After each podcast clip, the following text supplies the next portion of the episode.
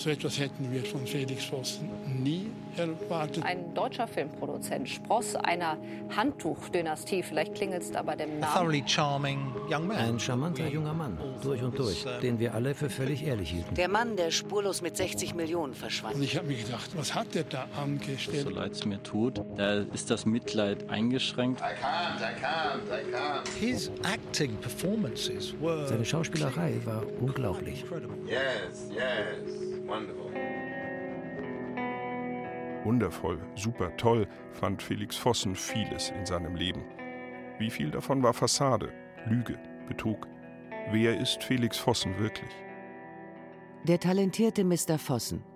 Jagd auf einen Millionenbetrüger.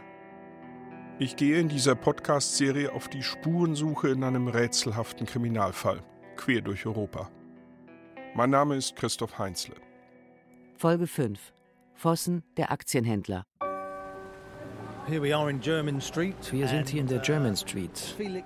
Felix zog etwa I 2005 think, hier. and this was, uh, Das war ein großer Schritt vorwärts, denn das ist ein sehr London, wichtiges uh, Viertel im Zentrum Londons.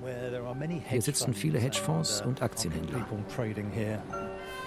Hier in der Seitenstraße des Piccadilly Circus gehen wir an feinen Schneidern, schicken Restaurants und edlen Geschäften entlang. Richard Hunter, der im wirklichen Leben anders heißt, begleitet mich. Er ist einer der engsten und ältesten Freunde von Felix Vossen. Sein Büro hatte riesige Bildschirme uh, und große Schreibtische und sah sehr eindrucksvoll aus. Und es war auch dazu gedacht, Kunden zu beeindrucken, denke ich. Felix hatte einen massiven Schreibtisch, viele Computerbildschirme.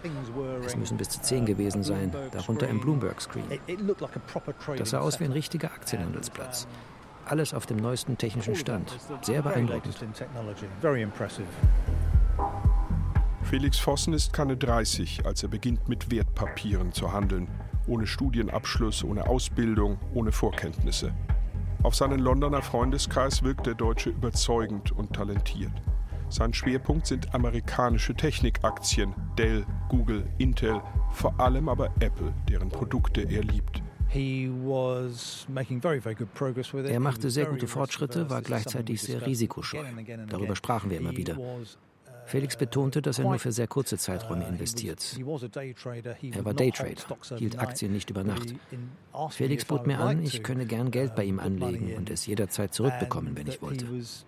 Er war sehr zuversichtlich, dass nichts unsere Investitionen gefährden kann, weil er immer bereit ist, in Sekundenbruchteilen auszusteigen. Das schien einige Zeit auch ziemlich gut zu funktionieren. Daytrading ist Wertpapierhandel in Hochgeschwindigkeit. Nicht auf dem Börsenparkett, nicht zwingend über Bankberater, sondern meist direkt über eine Highspeed-Datenleitung von zu Hause aus. Oh. Ich hatte absolut kein Problem mit Daytrading. Ich machte das selbst, verstand die Grundlagen und investierte über andere Börsenhändler in London. Ich sah Kurse steigen und fallen, hatte mit einigen Aktien hohe Verluste. Aber meine Händler sagten, es ist normal, wenn man bei zwei oder drei von insgesamt 20 Aktien verliert, solange man unter dem Strich Gewinn macht. Für einen engagierten, disziplinierten Aktienhändler mit Fingerspitzengefühl und mit Systemen zur Risikominimierung sind gute Gewinne auf dem Aktienmarkt möglich und kein Zufall.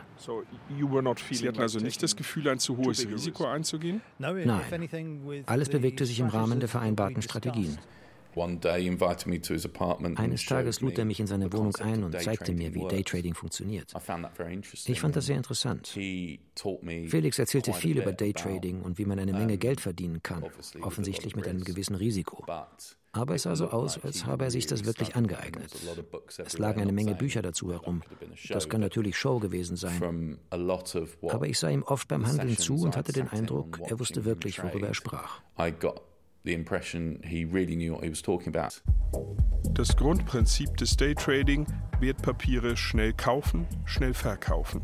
Innerhalb desselben Tages, meist aber schon nach wenigen Minuten. Chris Gabriel ist fasziniert. Auch er ist lange Jahre mit Felix Vossen befreundet. Auch seinen Namen haben wir geändert. Ich sah ihm oft beim Handeln zu und hatte den Eindruck, er wusste wirklich, worüber er sprach. Er hatte eine Uhr wie ein Schachspieler. Wenn er eine Aktie kaufte, drückte er den Startknopf. Spätestens, wenn sie acht Minuten anzeigte, verkaufte er die Aktie. Und Felix zeigte mir die Kill-Taste auf seiner Tastatur, mit der er sofort aussteigen konnte, wenn etwas schief lief. Ich schaute in einer seltsamen Art unterschwelliger Gier auf die Gewinn- und Verlustanzeige. An einem Nachmittag saß ich neben ihm und da wurde ein Gewinn von 2 Millionen US-Dollar angezeigt. Das war unglaublich. Wir machten immer Witze, ob er da wirklich live handelt, aber es macht auf jeden Fall den Eindruck. Ich habe schon Demonstrationsaccounts gesehen, die kann man erkennen. Ich habe ein bisschen Ahnung davon, aber das sah nach echtem Handel in Realzeit aus. Felix setzte anscheinend große Summen an den US-Börsen um. Sie waren also ziemlich sicher, dass das kein Fake war? Wenn es ein Fake war, dann war das ein extrem cleverer. Richard Hunter hat Zutrauen in Fossens Fähigkeiten als Daytrader und Vertrauen in den engen Freund. He didn't make any er bemühte sich nicht besonders, mich für seine Geschäfte zu gewinnen, sagte aber, oh, wenn ich Interesse habe, könnte ich jederzeit in seinem Büro vorbeischauen, mir sein Handelssystem ansehen und wie er das macht, was ich dann auch tat. Wir wurden an diesem Punkt ziemlich gute Freunde. Einige von uns gingen mit ihm zusammen essen, ins Theater. Es gab absolut keinen Druck zu investieren. Es schien fast, als wäre er überhaupt nicht daran interessiert, andere Investoren zu gewinnen, die Geld reinstecken. Der erfolgreiche Geschäftsmann Hunter investiert. Je erfolgreicher die Anlagen und je zuverlässiger Fossens System zu funktionieren scheint, desto höher werden die Beträge. Bald sind es Millionen. Ich bekam oft Geld von ihm ausbezahlt für alle möglichen Dinge. All die Jahre gab es mit Rückzahlungen nie Probleme. Im Londoner Park Plaza, nahe der Victoria Station, treffe ich Simon Gargett. Der Werbefilmer fällt auf in der anonymen Hotellobby Schwarze Haare, schwarze Kleidung, langer Kunstfellmantel.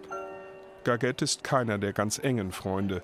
Der Brite sucht 2007 nach dem Verkauf eines Hauses eine gewinnversprechende Geldanlage und lernt Felix Vossen über einen Bekannten kennen, der bereits zufriedener Investor des Deutschen ist. He gave me the exclusive opinion that he was Felix vermittelte den Eindruck, eine Art Club zu haben. Er investierte Geld seiner Eltern und nur einige wenige Auserwählte wurden eingeladen, ebenfalls bei ihm zu investieren. Das war so eine Art Mitgliedschaft. Die beiden bleiben in Kontakt, freunden sich an. Nach einer Weile investiert Gargett schließlich bei Fossen. Er begrüßte mich enthusiastisch bei VCP Asset Management. Felix erzählte von 15 bis 20 Prozent Gewinn jährlich, was mir sehr hoch erschien. Aber er sprach von guten Gelegenheiten bei Apple, wenn man zum richtigen Zeitpunkt ein- und aussteigt, etwa wenn neue Produkte vorgestellt werden oder viele Aktien auf dem Markt sind.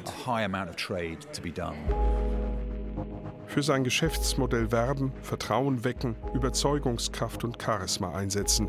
Für Finanzexperten ist das ein altbekanntes Muster. Der Aufbau des Ganzen, die Idee des Ganzen äh, ist ein klassisches Ponzi-Schema. Rüdiger Birkenthal leitet die Forensik der Wirtschaftsprüfungsgesellschaft KPMG, klärt für geschädigte Unternehmen Betrugsfälle auf. Immer wieder begegnet er dabei dem sogenannten Ponzi-Schema oder Ponzi-Trick. Benannt nach Charles Ponzi, vor mehr als 100 Jahren wandert der bitterarme Italiener in die USA aus, ergaunert sich dort seine ersten Dollar, muss dafür ins Gefängnis.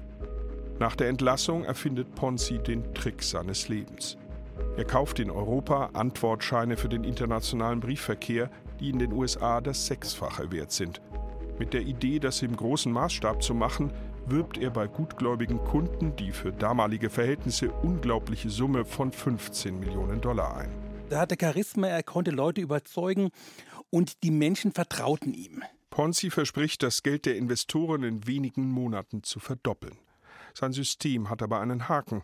Um seine Investoren zu befriedigen, müsste er 160 Millionen Antwortscheine kaufen und mit Gewinn verkaufen.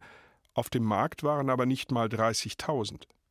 So nimmt Charles Ponzi das Geld neuer Investoren, um alte auszubezahlen. Ein Schneeballsystem entsteht solche Systeme, die davon leben, dass man versucht, immer neues Kapital heranzubekommen mit möglichst, sagen wir mal, großen Renditeversprechen, auch einen charismatischen Menschen dahinter hat, der das Ganze treibt, werden eigentlich dem Kollaps erst relativ langsam zugeführt.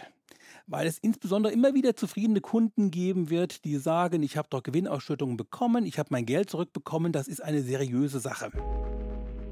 Ponzi landet im Gefängnis, stirbt verarmt. Aber sein Trick macht Schule, erzählt KPMG-Experte Birkenthal. Die Idee, sie muss etwas innovativ sein, trotzdem einleuchtend für den Einzelnen und sie muss hohe Renditen versprechen. Auf der anderen Seite brauchen sie einen Menschen, der ein begnadeter Verkäufer ist, der charismatisch ist, der quasi das Alarmsystem der Menschen, die normalerweise bei solchen hohen Renditeversprechungen sagen würde, da kann was nicht stimmen, außer Kraft setzt. Außerdem muss die Geschäftsidee einfach zu verstehen sein, so einfach wie Felix Vossens Daytrading. Aktien kaufen und rasch mit Gewinn verkaufen, das kann durchaus funktionieren, meint Wirtschaftsprüfer Birkenthal, aber nur kurzfristig und mit hohem Risiko. Wenn Sie über Spielgeld verfügen, würde ich ihm vielleicht kleine Beträge geben. Einfach nur, weil ich sage, okay, ich kann mir auch einen Totalverlust leisten. Ich würde immer mich selber fragen, das kann ich auch eigentlich selber, beziehungsweise warum kommt auf diese tolle Idee nicht noch andere und haben mich darauf angesprochen und wie kann ich auf solch eine lange Dauer derart hohe Renditen erzielen? Das ist im Daytrading meines Ermessens nicht möglich. Investoren wie Simon Gaget glauben bis zuletzt, was Vossen ihnen erzählt. Mir bot sich eine fehlerlose und perfekte Show. Unsere Treffen waren immer sehr herzlich. Wenn wir über Investitionen sprachen, dann kamen wir auch auf viele andere Themen. Und das nutzte Felix. Er interessierte sich für Details, das Gespräch entfernte sich von den Investitionen und wurde immer herzlicher. Mich beschlichen erst in der Weihnachtszeit 2014 Zweifel. Denn normalerweise rief er alle zwei Wochen während einer Investmentphase an, schickte SMS und Kurskurven, die zeigten, dass die Investition gut lief. Aber über Weihnachten hörte ich nichts von Felix und ich machte mir etwas Sorgen. Ende Februar 2015 schickte ich ihm eine letzte E-Mail, dass ich nicht mehr an den Erfolg meiner Investition glaube und mein Geld zurück will. Felix versicherte mir, er könne das Geld rasch frei bekommen. Kein Problem. Aber natürlich gab es ein Problem. Mehrere Investoren werden skeptisch. Keiner aber glaubt auch nur im entferntesten, er könnte einem Betrüger aufgesessen sein.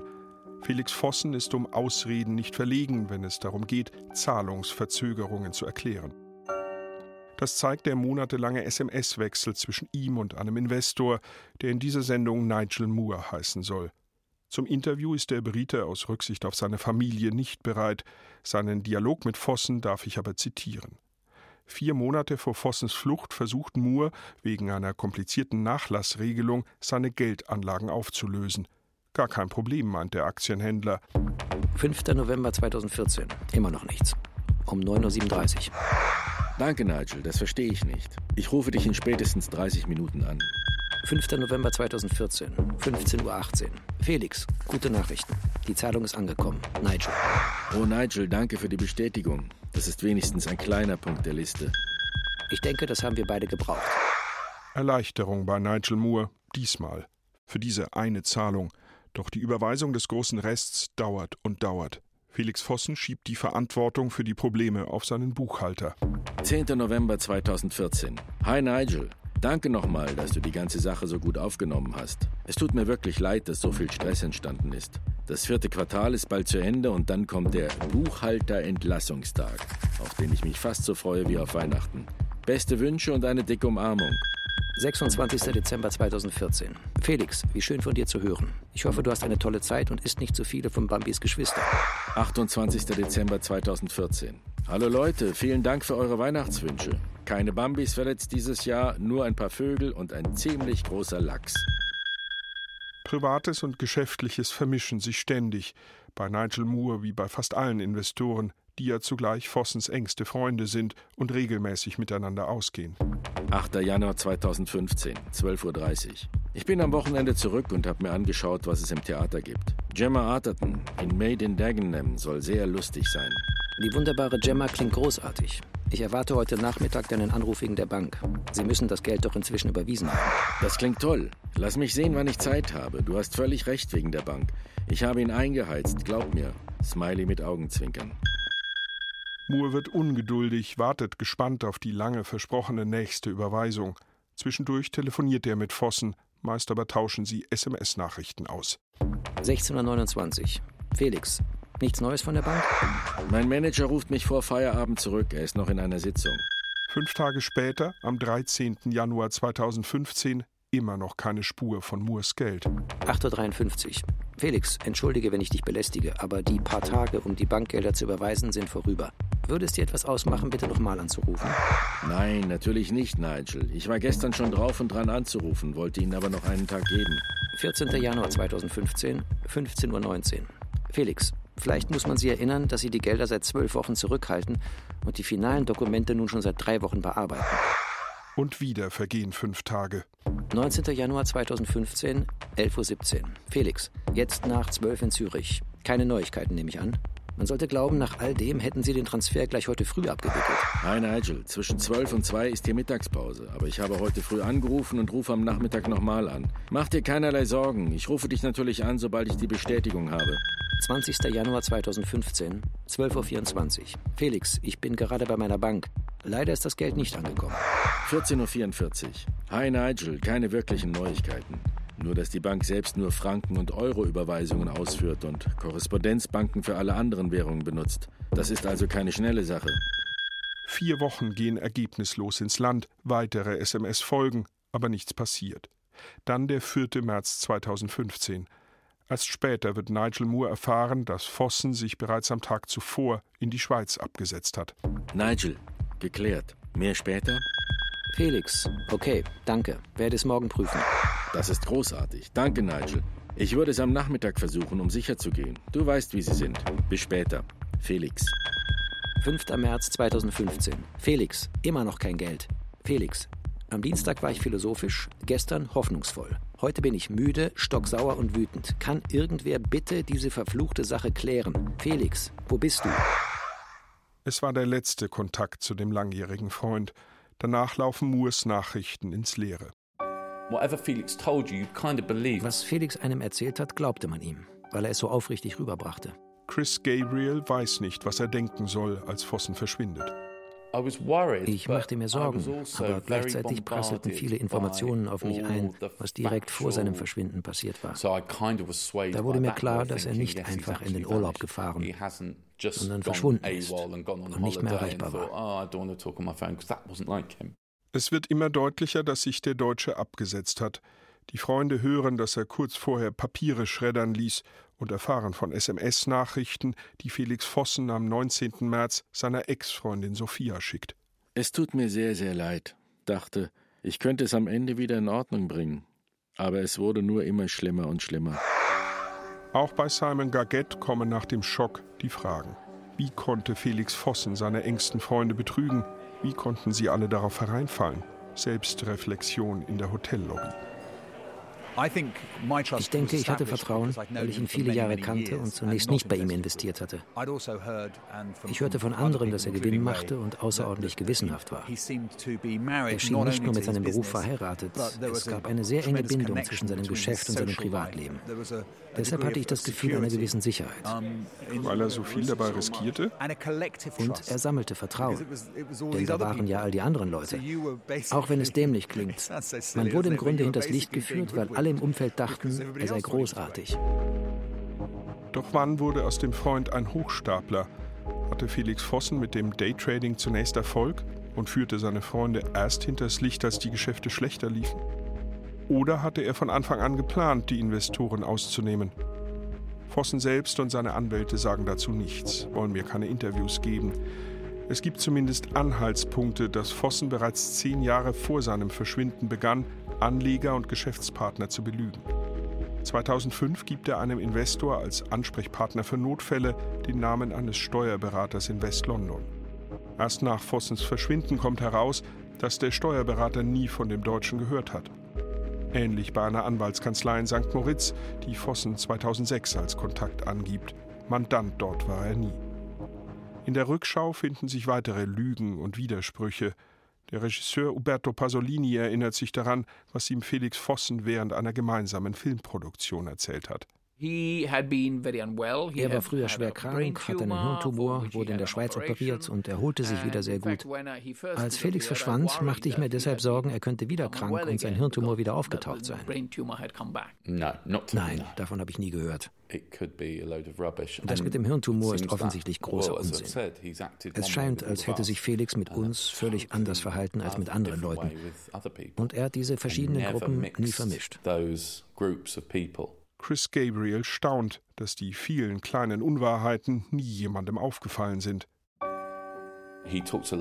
Er sprach oft über seine Beziehung zu seinem uh, Großvater, der wahrscheinlich einige Jahre nach unserem Kennenlernen gestorben war. Felix hatte das Auto seines Großvaters in London, einen schwarzen Mini. Damit ist er herumgefahren, wenn er denn mal Auto fuhr. Eine rührende Geschichte, an die sich auch andere erinnern. Doch der geliebte Großvater war bereits gestorben, als Felix sieben war. Und Opa Burkhardt fuhr nie einen Mini. Felix Vossen bietet eine fast schon filmreife Vorstellung. I'm Bernie. It's nice to meet you. Passend zur eigentlichen Leidenschaft seines Lebens. I'm a bit of a fraud. I'm really not the captain people think I am. I'm sure that behind those troubled eyes lurks a man's obsession for the truth. Die Weltstars Charlotte Rampling und Gabriel Byrne in I, Anna. Ein kleiner, feiner Film, produziert 2013 von Felix Vossen. Am Drehort in Hamburg gibt er sich betont begeistert. Ich bin mit denen aufgewachsen, eigentlich. Ich habe zum ersten Mal Charlotte Rampling gesehen. Ich glaube, da war ich äh, 13 oder so. Äh, schon einfach toll. Es ist ein Traum eigentlich. Ähm, dass das äh, geklappt hat. Also ist schon ziemlich aufregend. Seinen Traum lässt er sich einiges kosten. Den Großteil des 3 Millionen Euro Budgets bestreitet Vossen aus eigener Tasche, erzählt der Hamburger Co-Produzent Michael Eckelt. Also er hat wirklich alles getan, damit der Film ein Erfolg wird. Und er war also wirklich enthusiastisch und dazu bereit, diesen Enthusiasmus auch mit viel Geld zu bezahlen. Also als ich erfahren habe, dass er sich abgesetzt hat, das konnte ich echt nicht glauben, obwohl es menschlich nicht glauben. Sachlich konnte ich das sehr wohl glauben. Ja. So wie er das Geld aus dem Fenster rausgeschmissen hat, da könnte ich mir ja auch irgendwann vorstellen, irgendwo muss es ja herkommen. er muss ja dafür zahlen. Hat Vossen also fürs Filmemachen das Geld ausgegeben, das seine Freunde in den Aktienhandel investiert hatten? Brach das System schließlich zusammen, weil weder die Filme noch die Börsenspekulationen genug Gewinne abwarfen? In Folge 6 begebe ich mich auf die Spur des Cineasten und Filmproduzenten Felix Vossen. Strong man, such a strong